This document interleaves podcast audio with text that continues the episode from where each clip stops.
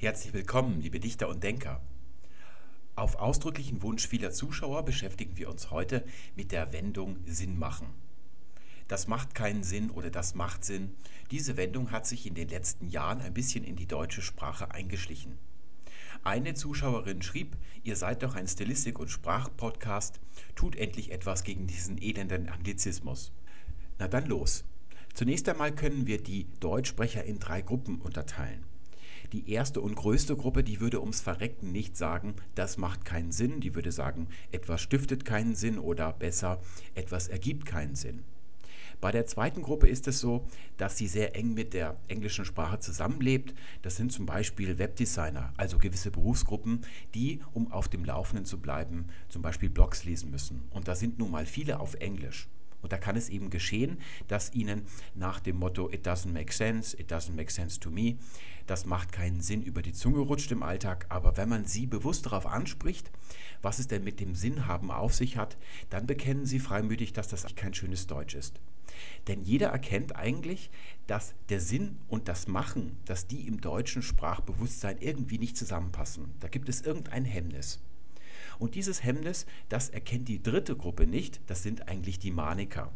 Leute, die randlose Brillen tragen und auch sagen, ich erinnere das nicht oder im Büro Kommitten sagen, die sagen mit Inbrunst, das macht keinen Sinn oder das macht Sinn. Das sind so mal die drei Gruppen.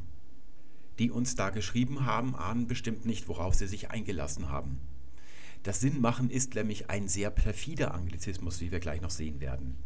Hier mal ein weniger perfider, das ist das Verbum googeln. Das hat sich entweder direkt vom Besuch der Webseite Google, also vom Namen von Google abgeleitet, vielleicht auch vom englischen Verbum to Google. Entscheidend ist hierbei, dass die Bedeutungen der beiden Verben im Deutschen und im Englischen völlig übereinstimmend sind. Etwas perfider ist dann schon das Handy. Beim Handy glaubt ja jeder, dass es sich hier um einen Anglizismus handelt und man führt ins Feld, dass es im Englischen ein Adjektiv Handy gibt, das aber etwas ganz anderes bedeutet, nämlich praktisch oder zur Hand. Das ist ja auch eine Ableitung des Substantivs Hand im Englischen. So gibt es zum Beispiel einen Handyman, der ist eigentlich, naja, ein Substantiv Man mit Handy davor und heute schreibt man das meist zusammen und das sind Leute, die für alle Art von Verrichtungen wie das Swimmingpool reinigen bei reichen Leuten in Los Angeles oder das Laub zusammenfegen im Garten und solche Sachen angeheuert werden. Viele Leute glauben also, dass der Erfinder des deutschen Handys das Handy des Englischen vor Augen gehabt hätte, aber nicht genau gewusst hätte, was das wirklich bedeutet und es also falsch eingedeutscht hätte. Das hat er nicht getan, wer auch immer das gewesen ist sondern er hat das deutsche Substantiv Hand genommen und ganz normal, wie es im Deutschen seit Jahrhunderten gang und gäbe ist, das Suffix i daran gehängt. Solche Substantive mit i, die gibt es ja haufenweise im Deutschen, zum Beispiel den Yogi, entweder der Bundestrainer oder einer, der Yoga macht, den Fundi, den Krimi, den Shiri, den Schnulli und den Olli. Und auffällig an all diesen Wörtern ist, dass es Verkürzungen von längeren, normalen Wörtern sind. Deswegen haben sie auch in der Wurzelsilbe keinen Umlaut. Deswegen heißt es also nicht Jögi. Denn normalerweise verursacht ein i hinten in dem Wort ja, dass vorne der Umlaut stattfindet. Das unterbleibt hier aber, damit man diese Wörter als Verkürzungen der längeren Wörter noch erkennt. Beim Handy ist das nicht so, hier wird nichts verkürzt, sondern im Gegenteil, es wird verlängert. Es wird noch ein i an das Wort Hand daran gehängt, deswegen wird das a zu einem ä im Deutschen. Das sind ganz alte Lautgesetze im Deutschen, die gibt es natürlich auch im Englischen, die gibt es in allen germanischen Sprachen, jedenfalls denen, die heute noch gesprochen werden, aber hier sehen wir, dass es ein ganz normales deutsches Wort ist. Das einzige Englische daran ist, dass man am Ende glaubt, man müsste das jetzt so schreiben, als wäre es ein englisches Wort. Also mit einem A, das Ä gesprochen wird, statt mit zwei Pünktchen darauf und das I hinten als Y. Das ist der einzige Anglizismus daran. Das Wort selber ist aber nicht englisch. Und dann haben wir noch einen hundertprozentigen Anglizismus, das ist der Support. Das ist entweder eine Abteilung in einer Firma, wo man sich hinwenden kann und auf Deutsch würde man das Kundenbetreuung nennen oder auch Musiker, vor allem in Castingshows, also keine richtigen Musiker, sondern solche, die gerne welche wären. Die sagen dann zu ihren Fans, danke für euren Support und meinen, danke, dass ihr uns so begeistert zujubelt. Und hier ist es so, dass nicht nur die Bedeutung des Wortes direkt aus dem Englischen übernommen worden ist, Support, sondern auch das Wort selbst. Da ist also Form und Inhalt hundertprozentig Englisch. Von welchem Wesen ist nun das Sinnmachen? Vom zweiten Typus, dem des Handys. Und ihr habt ja gesehen, das ist ein bisschen perfide, das muss man erstmal durchschauen. Ich weiß, dass auch sogar die meisten Sprachwissenschaftler, wenn sie sich das anschauen, hier eigentlich die Sache nur von vorne betrachten und dann sagen, ja, das ist fälschlich von Handy Englisch abgeleitet. Aber wenn man sich das mal von innen heraus ansieht oder die Sache umkreist, bevor man ein Urteil abgibt, dann sieht man, dass es so nicht gewesen sein kann. Bevor wir schauen, was es mit dem Sinnmachen in Wirklichkeit auf sich hat, schauen wir uns mal an, was Bastian Sick darüber schreibt. Er hat nämlich in seiner Sprachkolumne schon vor einigen Jahren darüber geschrieben und so wurde es wahrscheinlich auch abgedruckt in seinem ersten Der Dativ ist im Genitiv sein Tod. Dort schreibt er, Sinn und Machen passen einfach nicht zusammen. Das Verbum machen hat die Bedeutung von fertigen, herstellen, tun, bewirken. Es geht zurück auf die indogermanische Wurzel mag, die für kneten steht. Das erste, was gemacht wurde, war demnach Teig. Etwas Abstraktes wie Sinn lässt sich jedoch nicht kneten oder formen. Er ist entweder da oder nicht. Man kann den Sinn suchen, finden, erkennen, verstehen, aber er lässt sich nicht im Hauruck-Verfahren erschaffen. Diese Erklärung kann man ohne jede Vorarbeit widerlegen. Denn sie erklärt ja nicht, warum man im Englischen durchaus to make sense sagen kann. Das ist im Englischen ja kein schlechter Stil. Das ist sehr gutes Englisch sogar und es ist nicht jung. Also es wurde nicht erst in Amerika vor einigen Jahren erfunden, sondern ist schon 250 Jahre alt und es stammt aus London, also aus bestem Oxford-Englisch. Im Deutschen aber nicht. Nun stammen aber diese beiden Verben to make und machen beide von derselben Wurzel ab. Deswegen ist diese Erklärung eigentlich keine Erklärung. Auch der zweite Absatz ist falsch. Man kann durchaus abstrakte Dinge im Deutschen machen. Gerade im Deutschen kann man sie machen. Man kann zum Beispiel Spaß machen, ernst machen. Man kann nichts machen oder ein Vermögen machen. Man kann Liebe machen oder Urlaub machen. Man kann Probleme machen. Ja, man kann sogar Unsinn machen. Und noch abstrakter. Zwei mal zwei können im Deutschen vier machen. Oder am Ende eines feuchtfröhlichen Abends in der Kneipe, da sagt der Wirt, das macht dann 50 Euro bitte. Diese Erklärung führt also zu nichts. Deswegen kann ich, damit wir hier nicht sinnlos unsere Zeit mit Bastian Sieg vertrödeln, es bei der Wurzel mag mit wenigen kurzen Sätzen bewenden lassen. Diese Wurzel mag, die gibt es tatsächlich und ich kann mir auch vorstellen, wo Bastian Sick das her hat, jedenfalls im Ursprung. Es gibt ein etymologisches Wörterbuch von einem Herrn Pokorny, das ist schon ziemlich alt und eigentlich verwendet man das nur, wenn man wirklich woanders nichts findet als Indogermanist, als historischer Sprachwissenschaftler. Und in einem Wörterbuch werden ja immer sehr viele Bedeutungen angegeben. Da kreisen die Übersetzungsmöglichkeiten eigentlich um den wahren Kern eines solchen Begriffes. Und der ist eben nicht Kneten von Mack, sondern er ist Streichen. Es geht bei diesem Verbum wahrscheinlich um das Hantieren mit Flüssigkeiten. Es ist kein urindogermanisches Wort, was man schon an dem A in der Wurzel sieht, sondern eins, das sich ein Teil der Indogermanen auf ihrer Reise zu ihren heutigen Siedlungsgebieten irgendwie aufgeschnappt hat. Vielleicht sind sie also durch ein Gebiet gezogen, wo dieser Ausdruck ein Kulturbegriff gewesen ist und sie haben ihn mitgenommen. Ganz gewiss ist nicht das erste, was geknetet worden ist, Teig gewesen, denn die Indogermanen haben sich ja sehr spät niedergelassen. Sie sind also sehr spät sesshaft geworden und haben sich dann lange Zeit von Viehzucht ernährt und was pflanzliche Dinge angeht, von dem, was die Natur ihnen fertig dargebracht hat. Also zum Beispiel Honig oder die Milch von der Kuh und solche Sachen. Aber sie haben keinen Weizen angebaut, wie wir ja neulich mal gesehen haben.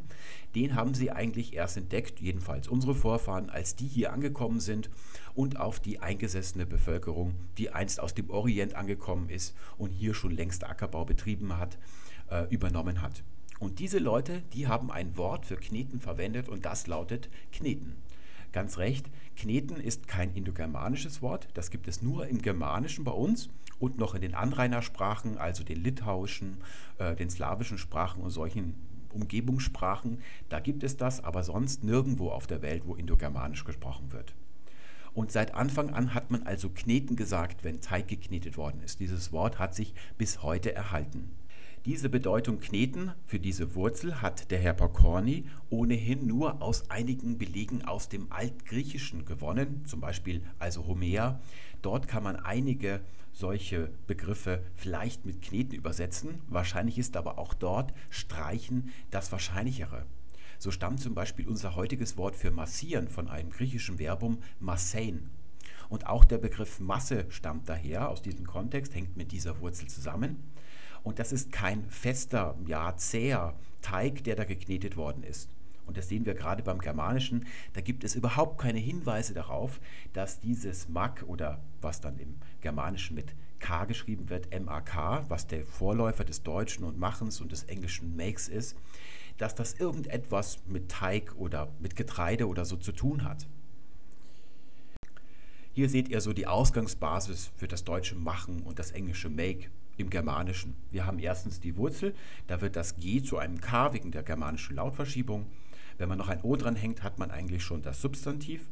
Und wenn man dann ein Verb davon ableitet, noch das Ja dran, so ist machen und make entstanden. Und dieses mag, das bedeutet im Germanischen seit jeher, dass man etwas herstellt. Mag bedeutet also zunächst streichen, schmieren oder kleben. Und man kann sich jetzt vorstellen, dass Einzelteile zusammengeklebt worden sind zu einem Ganzen, zu einem Produkt sozusagen und so eigentlich das Herstellen, das Fertigen, das Machen entstanden ist. In den nordgermanischen Sprachen hat dieses Wort eigentlich noch die Bedeutung schmieren. In Schweden zum Beispiel, da isst man am Nachmittag gerne eine Macker, das ist eine, eine Stulle, würde man auf Deutsch sagen. Also etwas, wo man Butter drauf geschmiert hat. Das Brot selbst ist nicht namensgebend. Ebenso im Isländischen, Macker ist eigentlich, naja, das Streichen, das Schmieren. Kann man auch für Butterbrote verwenden, dieses Verbum. Und im Deutschen haben wir eben das Machen. Das sieht man zum Beispiel in dem Wort Steinmetz. Das ist einer, der Steine bearbeitet. Aber es kann natürlich auch etwas Abstraktes sein. Schauen wir uns mal einen Beispielsatz aus dem Althochdeutschen an. Er macho das hier lumhaftiger. Er machte sie leumhaft, also er verschaffte oder machte ihr einen guten Ruf. Oder ich machum ein Girati. Girati ist eigentlich die Ausgangsbasis für das heutige Wort Gerät. Also Gerät daher, weil dieses Wort den Vorteil bezeichnet, also etwas Vorteilhaftes, so ähnlich wie ein Handy im Englischen sozusagen. Und das bedeutet hier aber noch, weil es von Raten, Bestimmen kommt, ich fasse einen Beschluss oder ich fälle eine Entscheidung. Wir können also sehen, wie konkret dieses Verbum einst auch gewesen sein mag, was, wofür es keine Hinweise gibt, seit dem frühesten Germanischen, so würde es eigentlich keine Rolle mehr spielen heute, weil schon in althochdeutscher Zeit, also ab dem Zeitpunkt, wo wir schriftliche Belege aus dem Deutschen haben, sehen wir, dass dieses Verbum eigentlich die Bedeutung hat, die es heute immer noch hat. Hier möchte ich euch noch kurz etwas zeigen zur Erklärung dieser Bedeutung. Es gibt also im Althochdeutschen das Verbum machon und dann gibt es auch noch das gimachon. Das gi, das haben wir neulich ja ausführlich besprochen, das perfektiviert das Ganze lässt also die Handlung in ein fertiges Ergebnis münden und dieses Ergebnis unterscheidet sich von der Ausgangssituation. Und vom Machon ist ein Machere, also ein Macher, ein richtiger Machertyp abgeleitet. Und der ist im Althochdeutschen entweder ein Urheber von etwas oder ein Stifter, das kann also schon was ganz Abstraktes sein, oder jemand, der etwas macht, also etwas zusammenfügt vielleicht sogar. Das sehen wir nämlich auf der rechten Seite. Es gibt die Gimacher, das ist das althochdeutsche Wort für Ehefrau. Und da sehen wir noch dieses Zusammenkleben von Einzelteilen zu einer Gesamtheit, also das Eingliedern von etwas. Diese Frau wurde ja in die Familie des Mannes, des Bräutigams eingegliedert. Gimacher war das also. Und dann gibt es noch die männliche Form, den Gimacho. Das ist einer, dem man sich anschließt. Also ein Genosse könnte man sagen. Oder die Troubadoure in Frankreich haben das früher den Bel Compagno genannt, also den Kompagnon, dem, dem man sich anschließt.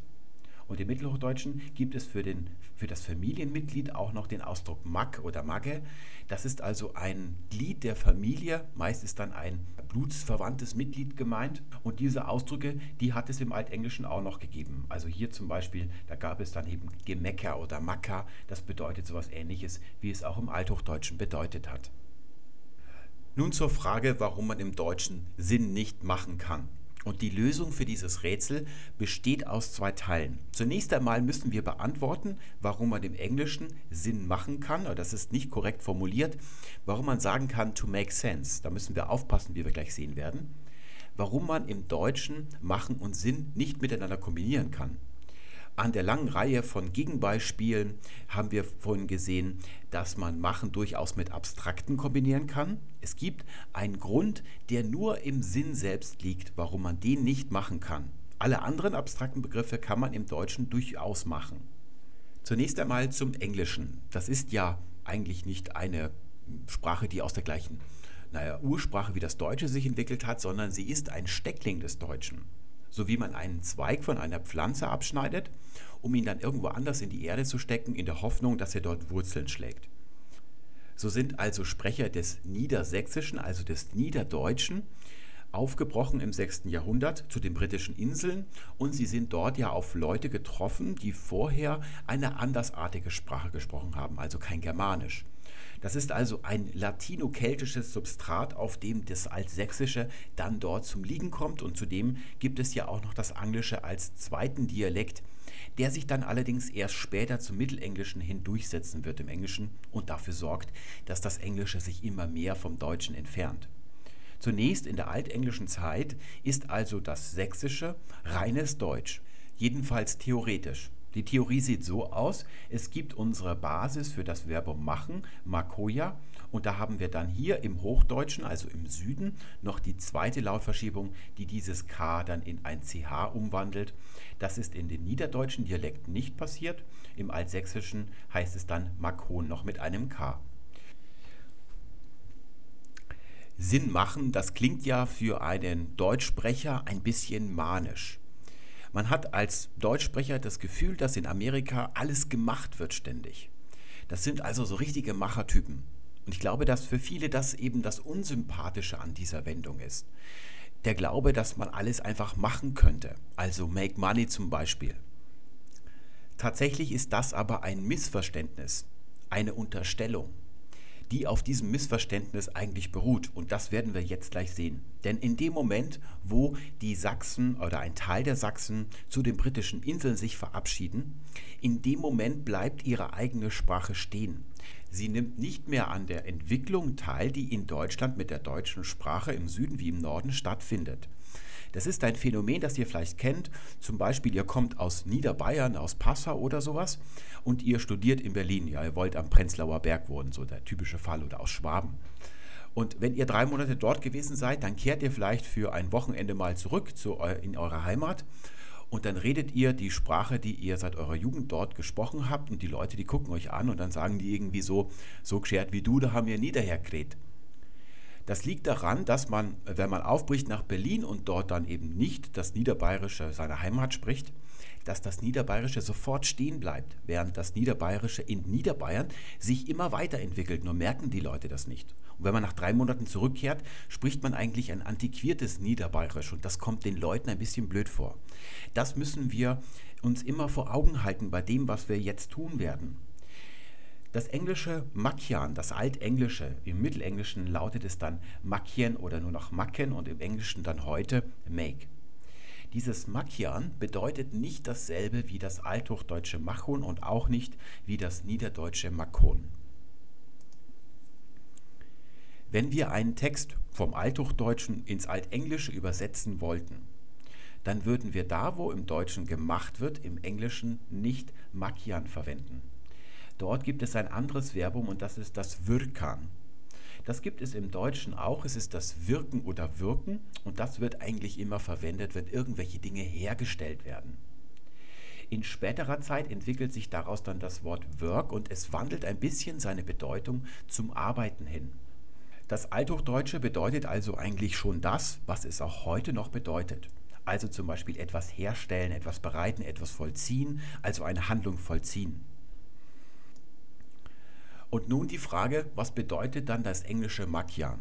Da muss man immer aufpassen, wenn man in Wörterbüchern nachschlägt, da werden alle Herren Bedeutungen dann verwendet, aber was ist die eigentliche Kernbedeutung von Makian? Es ist, dass man etwas erreicht, dass sich etwas ergibt. Das Machen, das ist auch noch Teil dieses Verbums, aber ein zurückgestellter vorerst. Erst im Mittelenglischen, wo dann das Wirkan sich zum Working äh, entwickelt, da gewinnt dann hier das Machen im to make immer mehr die Oberhand oder ein bisschen die Oberhand, denn selbst heute ist es so, dass es nur eine Teilbedeutung dieses Verbums ist. Das unterscheidet also to make sehr stark vom deutschen Machen. Wir können also jetzt schon sagen, dass die Machertypen nicht die Amerikaner und die Engländer sind, sondern eigentlich die Deutschsprecher. Im Deutschen wird ständig alles gemacht. Dieses Verbum, das gewinnt sogar noch an Raum. Man hat früher auch viele Dinge gewirkt oder gewirkt im Deutschen, also alles, was zum Beispiel mit Stoffen und so zu tun hatte. Das ist auch zurückgegangen. Heute gibt es noch das Werken. Irgendein Reihenhausbesitzer hat in seinem Keller eine Werkbank. Das ist alles, was vom Wirken eigentlich noch geblieben ist. Wie müssen wir uns das jetzt vorstellen, erreichen oder ergeben? Dazu räume ich mal kurz hier ein bisschen etwas zur Seite, damit wir Platz haben. Es gibt heute im Englischen noch eine Reihe von Wendungen, die dieses altenglische Makian noch schön zeigen.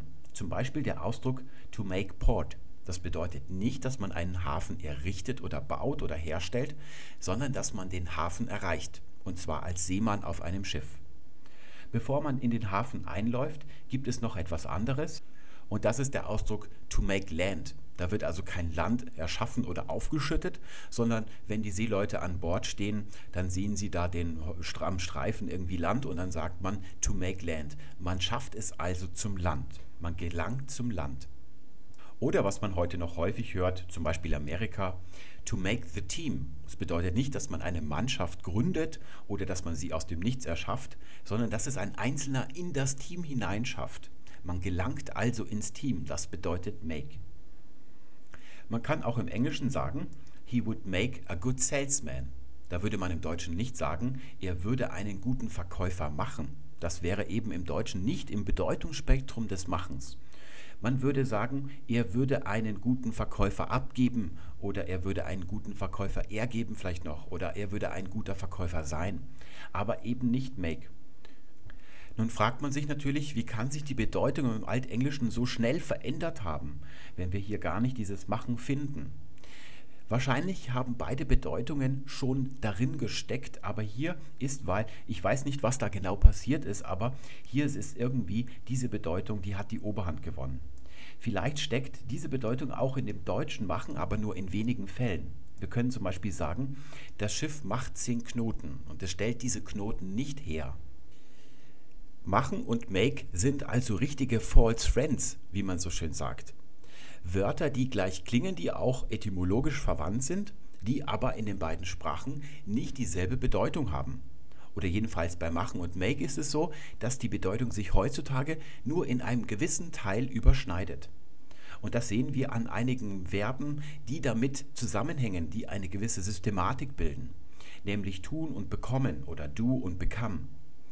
Wo wir häufig machen im Deutschen sagen, da wird im Englischen meist du verwendet. Da gibt es also viel mehr solche Wendungen mit du. Das deutsche tun kommt dagegen viel seltener vor. Und das liegt daran, dass das Machen im Deutschen schon früh die ausschließliche Bedeutung machen bekommen hat. Und es steht meist mit einem Objekt, es wird also etwas gemacht und das steht in einem Akkusativ, während beim Tun ist es so, dass es häufig auch intransitiv verwendet werden kann. Also zum Beispiel so tun als ob oder blöd tun oder solche Sachen vielleicht. Und auch beim Bekommen sieht man das. Das deutsche Bekommen meint ja, dass man etwas erhält. Es gibt also etwas anderes, was auf mich zukommt, während das englische Become genau die entgegengesetzte Richtung gewählt hat. Ich selber schreite auf etwas anderes zu, meistens auf die Zukunft, deswegen Become. Da muss man auch beachten, dass im Englischen das Wort für werden, Wörsern, das gibt es theoretisch noch im Altenglischen, das ist ja ausgestorben. Und das liegt daran, dass das Werden zu etwas, zu etwas gelangen, im Altenglischen sehr, schon sehr stark von dem Verbum make aufgefasst wird. Da sind also diese ganzen, naja, diese Verbsystematik ist verschoben völlig. Diese Bedeutung, die das englische become heute hat, die hat das Deutsche auch mal gehabt. Nur das Deutsche hat hier eine Bedeutungsverengung vorgenommen. Bekommen heißt immer erhalten im Deutschen. Aber das althochdeutsche bekeman, das kann auch das bedeuten noch, was heute become im Englischen bedeutet. In alter Zeit, also im frühen Mittelalter, hatten viele Verben noch zwei Richtungen in sich. Also sie haben einen Vorgang bezeichnet, aber in zwei entgegengesetzte Richtungen. Die Deutschen haben das im Laufe der Zeit nicht mehr gemocht. Sie haben diese Doppeldeutigkeit getilgt, sich also für eine dieser beiden Bedeutungen entschieden, wie beim Bekommen zum Beispiel, und die andere Bedeutung ausgeschieden. Hier sehen wir hier oben eher das deutsche Machen als Bedeutungsspektrum und hier unten eher das englische Make.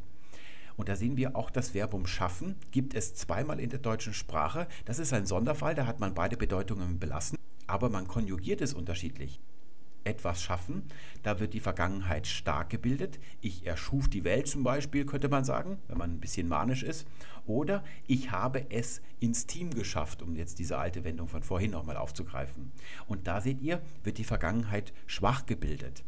In einem Verb, das immer gleich gebeugt wird, zwei entgegengesetzte Richtungen, das gibt es eigentlich heute im Deutschen kaum noch. Und das Deutsche hat hier bei jedem Teilaspekt sogar meist eine andere Beugungsmöglichkeit geschaffen. Das sehen wir von dem Schaffen. Gibt es auch noch ein Schöpfen, das ist auch nochmal abgeleitet worden davon. So können wir eigentlich den ersten Teil unseres Rätsels schon abschließen. Wenn man to make sense mit Sinn machen ins Deutsche übersetzt, dann übersetzt man damit nicht die Bedeutung des Englischen, sondern man übernimmt eigentlich nur das etymologisch oder gleich klingende Verbum, eben weil die beiden ähnlich klingen, machen und to make. Aber to make bedeutet eben nicht machen. Heute bedeutet im Deutschen machen, dass man etwas herstellt, eben das, was wir als machen bezeichnen. Das ist aber nur ein Teil dieser Bedeutung oder des Bedeutungsspektrums des englischen Make. Und da müssen wir eben aufpassen. Selbst wenn ein Amerikaner sagt, to make money, da würde ich eher sagen, man muss vorsichtig sein. Denn was in seinem Kopf abläuft, was er sich dabei denkt, er denkt nämlich nicht, dass Geld erschaffen wird, dass es gemacht wird. So wie wir im Deutschen eben, wenn wir machen hören, nur machen denken können.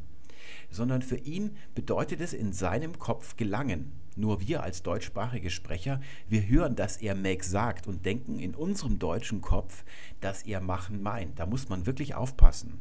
Das ist auch ein Problem, das Übersetzer in ihrem Alltag sehr häufig haben.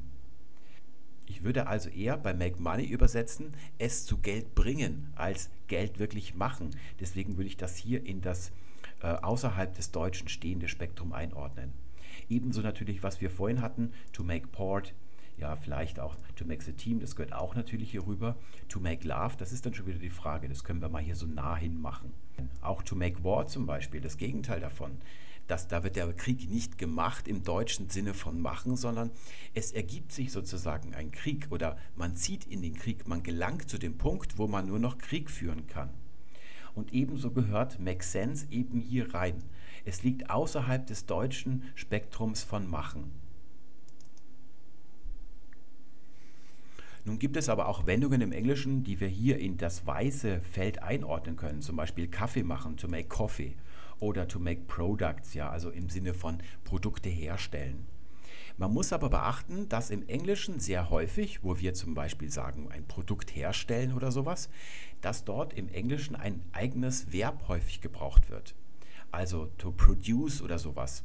Und das findet man sehr häufig, dass eben make nicht gebraucht wird dort, wo wirklich etwas hergestellt wird, sondern da wird ein konkretes Verbum, das mit einem Substantiv zusammenhängt, gebraucht wenn man sagt, okay, diese Trennung ist vielleicht hier etwas streng, man kann das ein bisschen verwischen und sagen, ja, manchmal weiß man nicht, wie bei dem Love, was hier wirklich in, welche, in welchen Kreis hineingehört. Man kann aber durchaus sagen, dass in der englischen Sprache, also im Kopf eines Englischsprechers, das to make nicht so ein extremes Machen ist wie in der deutschen Sprache.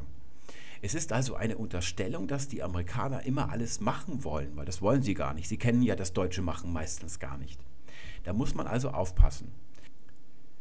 Damit haben wir den ersten Teil unseres Rätsels schon gelöst. Wer to make sense ins Deutsche mit Sinn machen übersetzt, fällt auf einen false friend herein, ebenso als würde er become a friend mit bekomme einen Freund ins Deutsche übertragen. Das muss man aber gar nicht durchschaut haben, um zu merken, dass Sinn und Machen im Deutschen irgendwie nicht miteinander verknüpft werden können. Wir müssen also mal schauen, warum das eigentlich nicht geht. Wir haben ja vorhin gesehen, dass man abstrakte Dinge durchaus mit Machen kombinieren kann. Es liegt also ausschließlich am Sinn. Da muss irgendein Geheimnis drin schlummern, das es verbietet, dass der Sinn in dem deutschen Sprachbewusstsein gemacht werden kann. Schauen wir uns mal an, was man unter Sinn eigentlich zu verstehen hat. Und da fallen uns natürlich zuerst die fünf Sinne ein. Das sind das Sehen, das Schmecken, das Tasten, das Hören und noch das Riechen. Wir sagen zum Beispiel, etwas ist sinnlich, wenn es unsere Sinne anspricht oder gar entzückt. Oder wir sprechen von einem Sinnbild, das spricht auch unsere Sinne an und gibt uns zu denken. Die Sinneseindrücke münden ja ins Gehirn und werden dort verarbeitet. So hat Sinn auch noch einen zweiten Sinn, nämlich im Sinn haben. übrigens, wo ich gerade sagte, einen zweiten Sinn, eine zweite Bedeutung, eine andere Betrachtungsweise steckt sozusagen dahinter. Das würde dann eher auf diese linke Seite hier gehören. Aber im Sinn haben, da haben wir zum Beispiel im Sinne des Erfinders, sagt man. Das ist nicht im Sinne des Erfinders. Oder etwas kommt einem in den Sinn. Es kommt einem erstmal vor Augen oder man hört es, aber dann landet es am Ende im Kopf.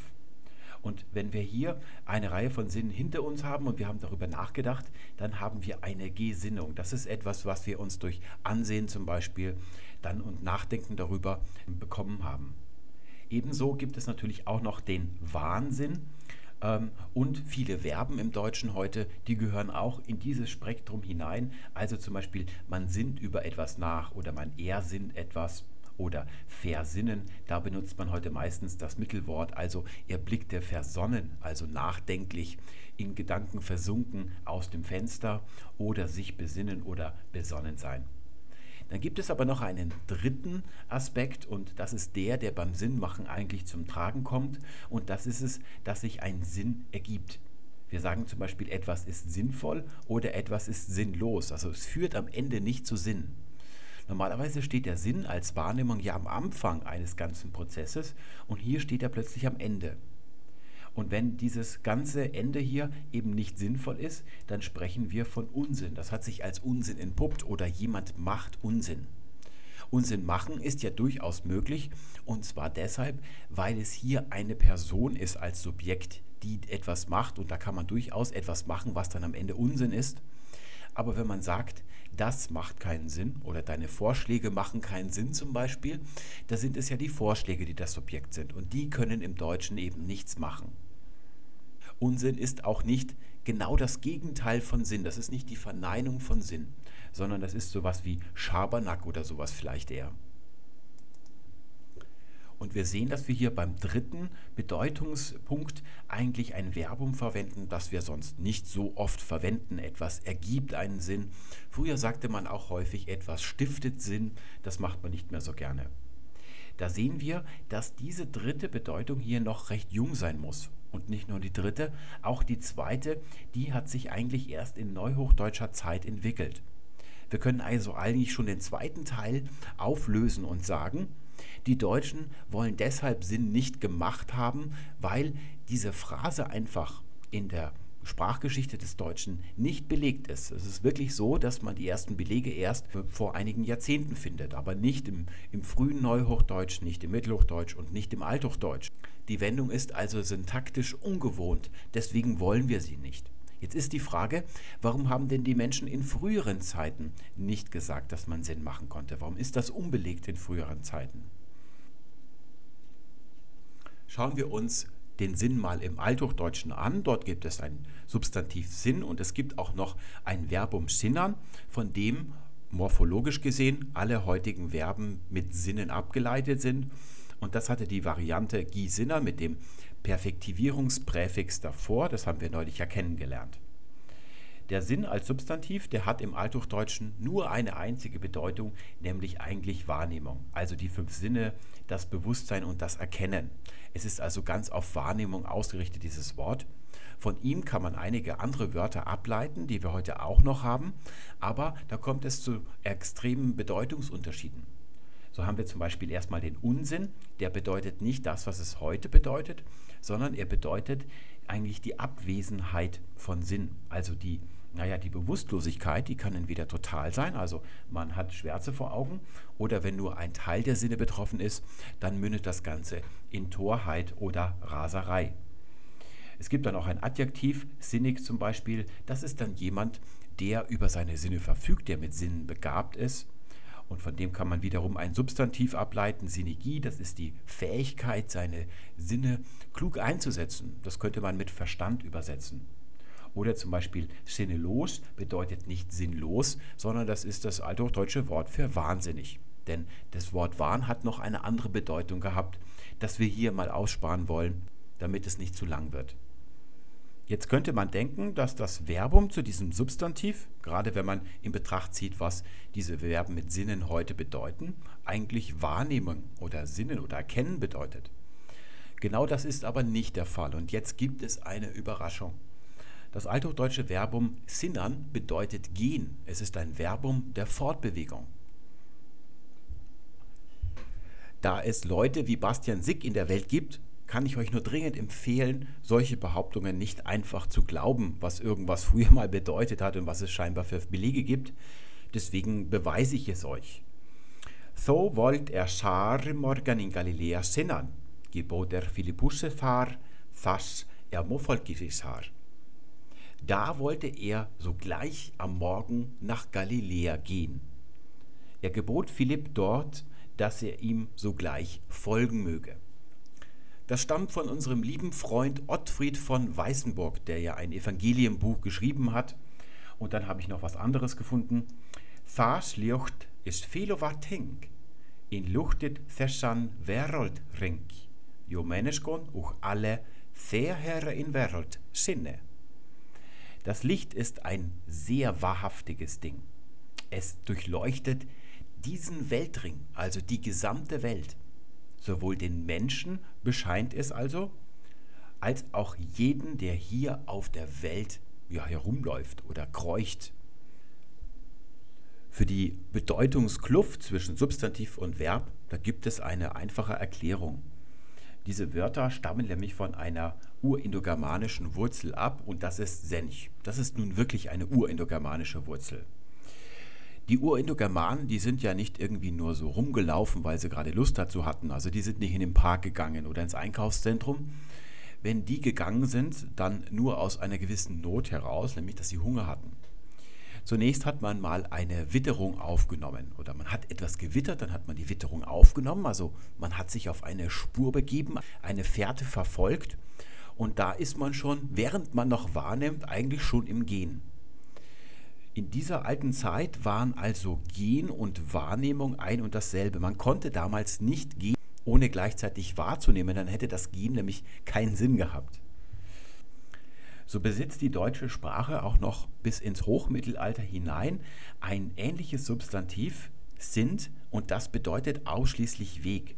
Es hat also beim Substantiv eine, wie, wir das vorhin gesehen haben, beim Schaffen schuf und schaffte, wo die Bedeutungsunterscheidung sich niederschlägt in einer morphologischen Variante. Wir haben ja im Deutschen auch das Verbum drucken und drücken. Ja, das sind eigentlich nur zwei Lautvarianten, denen man unterschiedliche Bedeutung dann zudefiniert hat. Und dieser Sinn stirbt aus, genau wie auch das Sinnern als Gen im Deutschen ausstirbt. Heute, wenn jemand etwas er sind oder nachsinnt, dann ist das ja ein Gedankenvorgang. Aber dennoch einer, bei dem man einen gewissen Weg in Gedanken zurücklegt. Das ist ja auch bei der Gesinnung so, wie Gesinnern. Das ist eigentlich der Weg, den man zurücklegt. Erst muss man die Sinneseindrücke aufnehmen, dann denkt man darüber nach, Schritt für Schritt, und am Ende kommt man zu einem Punkt, den man dann einnimmt. Deswegen auch dieses Gi davor. Das wird also abgeschlossen. Es ergibt sich dann ein Resultat, das man vorher noch nicht gekannt hat, und so kommt es zu der Gesinnung. Damit haben wir eigentlich schon die Lösung für den zweiten Teil des Rätsels. Bastian Sick ist in die völlig falsche Richtung losgestiefelt. Also mit irgendwas stimmt mit seiner Witterung nicht ganz. Er hat ja gesagt, dass man Sinn nicht mit Machen kombinieren könnte, weil der Sinn etwas Abstraktes wäre. Aber es ist eigentlich ein Vorgang, der mit Fortbewegung zu tun hat. Der ist nicht abstrakt. Fortbewegung ist generell nicht abstrakt, sondern eben nur Fortbewegung. Das ist der Grund dieser Doppeldeutigkeit, warum syntaktisch gesehen hier eben kein Akkusativobjekt Sinn sich ergeben konnte, weil das eine Fortbewegung ist. Man kann nicht gehen, machen oder sowas. Das ist nur eine, naja, eher theoretische Konstruktion. Aber im praktischen Sprachverständnis war das gerade früher nicht möglich. Wir haben ja neulich in dem Tutorial über Präteritum und Perfekt gesehen, dass es im Deutschen ja auch ein Perfekt mit ist gibt, mit dem Hilfsverb ist. Und das ist nur entstanden, weil die Menschen in früherer Zeit sehr viele Hindernisse gesehen haben, was mit Transivierung und Perfektivierung und so weiter zu tun hatte. Und es ist gerade bei solchen Fortbewegungsarten eben so, da gibt es große Hindernisse, Sinnern selbst als ein fortwährendes, imperfektives Fortgehen, das kann nicht irgendwie mit Objekt und so weiter verbunden werden. Also da gibt es große Handicaps. Zum Abschluss müssen wir nochmal auf das Englische zu sprechen kommen. Denn nicht nur machen und make sind False Friends, sondern auch Sinn und Sense. Das ist sogar etwas, was einem der linguistisch geschult ist, sofort ins Auge stechen muss. Im Sens steckt hinten ein zweites S, das lautgesetzlich nicht zu erklären ist. Es muss sich also um ein Wort handeln, das dem deutschen Sinn zwar ähnlich sieht, mit ihm aber nicht verwandt sein kann, jedenfalls nicht näher. Was diese beiden Begriffe an Bedeutung teilen, muss also mehr oder weniger zufällig sein. Das bedeutet, dass es viele Bedeutungen in jeweils dem einen und dem anderen Begriff gibt, die der andere nicht hat. Fangen wir am besten wieder bei Adam und Eva an, dem Altenglischen. Es gibt dort auch ein Verbum sinnern wie im Althochdeutschen. Was dieses Verbum genau bedeutet, ist mir schleierhaft oder man kann es nicht wirklich mit Sicherheit sagen. In den Textstellen, wo man es findet, da kann man aus dem Kontext erschließen, was es bedeutet und wenn man sich die Bedeutungen in einer Liste aufschreibt, dann hat man am Ende ein ganzes Bündel von Begriffen, die kaum unter einen Hut zu bringen sind. Man kann schon ahnen, dass darin das Wandeln, das Gehen und das Sinnen und das Wahrnehmen stecken, aber das ist eben nicht so besonders eindeutig. Und das liegt daran, dass schon im Altniederdeutschen es eigentlich das Sinnen so nicht gibt. Es gibt weder das Verbum richtig, geschweige denn das Substantiv. Ein Substantiv für Sinn, das in etwa so klingt und das bedeutet, gibt es im Altenglischen nicht. Was den Sinn als Wahrnehmung betrifft, also das, was Sinn im Althochdeutschen bedeutet, da sagt man im Altenglischen Antjet. Da stecken zwei Silben drin. Zunächst einmal Ant, das ist das, was im Deutschen End ist. Und dann ist noch das, ja, und dann finden wir dann noch das Giert, das steckt heute in dem Verbum to get oder in dem deutschen Verbum vergessen. Da haben wir ja mal drüber gesprochen. Das bedeutet, dass man etwas aus dem Griff verliert. Und hier bekommt man es eigentlich in den Griff gereicht. Und das ist die Wahrnehmung. So hat man das im Altenglischen ausgedrückt. Was die denkerische Seite des Sinns angeht, da hat man ganz andere Ausdrücke verwendet. Einerseits Gemott, das ist wie das deutsche Gemüt heute oder der Mut. Der Mut ist einst mehr als nur, naja, dass man sich etwas traut gewesen, sondern eigentlich die Gesinnung, könnte man sagen. So sprach man im Hochmittelalter vom hohen Mut. Das ist die ritterliche, höfische Gesinnung gewesen. Dann gab es den Gethanke, gehückt und auch noch Mint. Und aus dem sehen wir, da hat sich heute der Ausdruck meint ergeben. Wenn man heute im Deutschen sagt, ich habe etwas im Sinn, kann man dort nicht das englische Wort sense verwenden. Man sagt, I have something on my mind. Nun ist es gar nicht schlimm, dass wir über die Bedeutung von Altenglisch Sinnern nicht so genau etwas sagen können, denn dieses Verbum stirbt aus. Das erlebt den heutigen Tag nicht.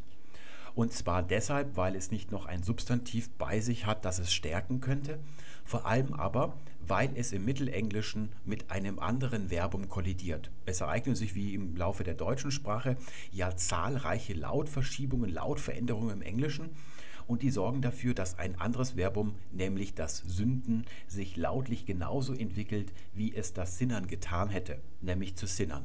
So sagt man ja heute, she is guilty as sin, die Sünde also. Da haben wir im Deutschen ein Ü und im Englischen ist dieses Ü eigentlich durch ein Y geschrieben worden. In beiden Sprachen gibt es ja diesen Umlaut und Y und I purzeln dann im Mittelenglischen munter durcheinander. Deswegen haben wir ein Sinnen und das bedeutet ausschließlich Sünden im Mittelenglischen. Das heißt, Sinnern ist ausgestorben. Und da es kein Substantiv Sinn gibt, ist die gesamte Wortsippe ausgestorben im Englischen. Es gibt sie nicht mehr. Es gibt jetzt ein komplettes Vakuum, was die fünf Sinne und die Wahrnehmung eigentlich betrifft. Dieses Vakuum schließt das Englische mit einer Entlehnung aus dem Französischen.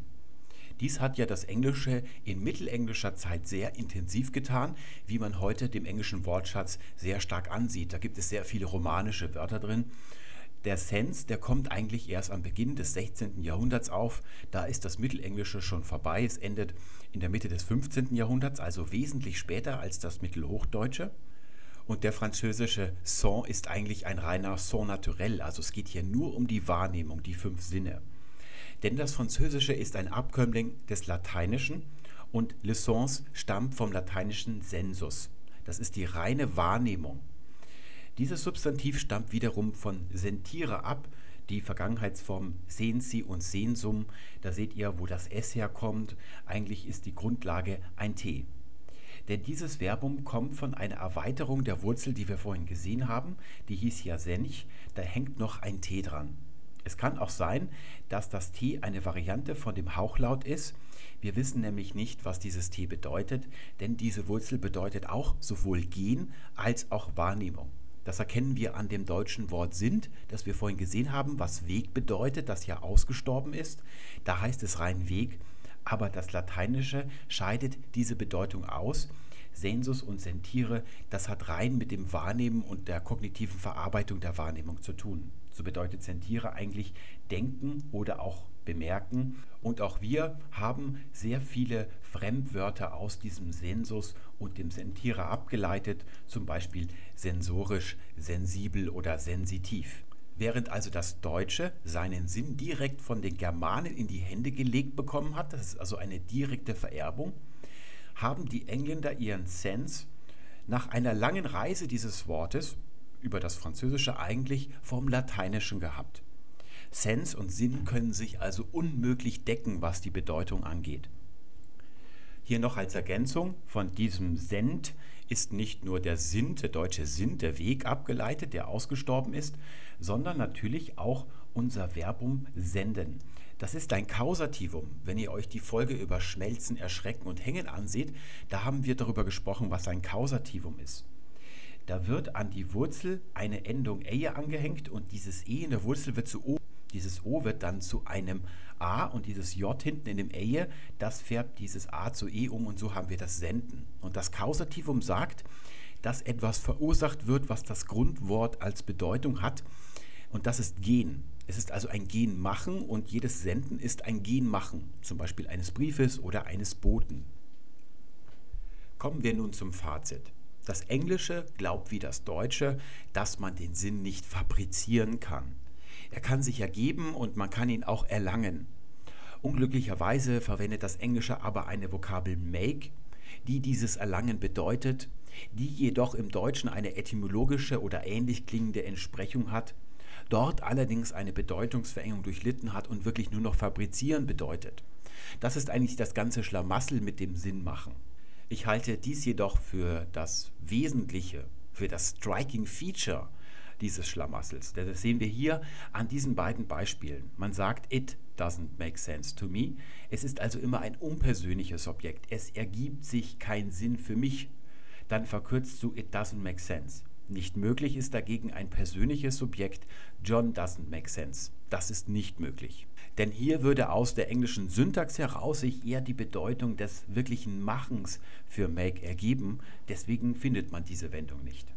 Nachdem nun dieser False Friend make in machen wörtlich über transformiert ist, also hinüber übersetzt ist, aber nicht nach der Bedeutung, ergibt sich dann im Deutschen das zweite Problem, dass Sinn und Machen unerhörte Syntagmen sind. Die hat es nie gegeben und zwar wahrscheinlich deshalb, weil der Sinn eine Fortbewegungskomponente in sich trägt und das kann nicht gemacht werden. Zweitens vielleicht neben diesem syntaktischen oder grammatikalischen Punkt noch, dass der Sinn eigentlich eine Reise ist und erst am Ende ergibt sich sozusagen etwas. Man kann das Ziel seiner Reise ja nicht selber machen. Das kommt natürlich auch noch erschwerend hinzu. Auf der anderen Seite sind auch Sense und Sinn false friends. Man sagt zum Beispiel im Amerikanischen, Let's get a sense. Also lasst uns nachspüren mit unseren fünf Sinnen und mit unserem gesunden Menschenverstand, der heißt ja auf Englisch Common Sense, wie es mit irgendeiner Sache beschaffen ist sozusagen. Denn der Sense enthält naturgemäß oder von Grund auf, von Hause aus im Englischen nur die erste Bedeutung, die fünf Sinne, die Sinneswahrnehmung den ganzen Gedankenapparat, Sinn im Deutschen, also einer Sache nachsinnen, etwas ersinnen oder auch besonnen sein oder versonnen sein, das wird nicht ausgedrückt durch Sense im Englischen, da muss man etwas anderes bemühen. Aber lustigerweise ergibt sich die dritte Bedeutung im Englischen auch, denn im Englischen sagt man Sense of Life. Das kann jetzt erstens durch die Aufklärung bedingt sein, denn Sense entsteht ja in einer Zeit, als die Aufklärung vor sich geht und darauf folgen weitere philosophische Strömungen. Und die Aufklärung, die hat sehr viel mit den fünf Sinnen zu schaffen. Also die kommen da sehr stark vor und in dieser Zeit entstehen auch Sachen wie Common Sense. Zunächst einmal kann man dort sagen, make sense, und zwar mit persönlichem Objekt. Und dann bedeutet es aber, dass man seinen Verstand anwendet, dass man seine Sinne anwendet. Der englische Sense of Life, der kann nur zustande kommen, wenn man hier Wahrnehmung erstmal annimmt, also das Leben so gesehen, in dieser Ansicht oder Hinsicht auf das Leben. Und dann in dieser Bedeutung des Lebens, denn eine Sache hat ja unterschiedliche Bedeutungen, je nach dem Blickwinkel, den man einnimmt. Und so kommt es dann also zur Bedeutung des Lebens.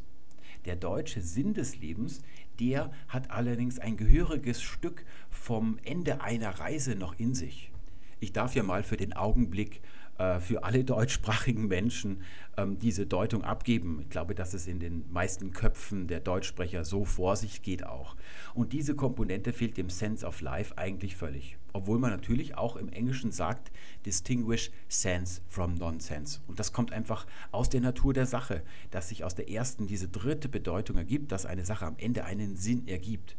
Nämlich, wenn jemand ein Vorhaben startet, dann muss er dabei immer mit seinen Sinnen arbeiten, also das Objekt der Sache nicht aus dem Blick verlieren, denn sonst kommt am Ende Unsinn raus. So hat sich diese dritte Bedeutung bei uns im Neuhochdeutschen ergeben und so ist es wahrscheinlich auch im Laufe des Englischen mit dem Sense gelaufen. Ob es über die Philosophie dann noch Kontakte und Angleichungen dieser Begriffe gegeben hat, das halte ich durchaus für wahrscheinlich, aber man müsste das wirklich sehr intensiv erforschen. Das weiß ich nicht. Unsere Zwecke hier sind jedenfalls erfüllt. Ich wünsche euch alles Gute, bis zum nächsten Mal. Tschüss.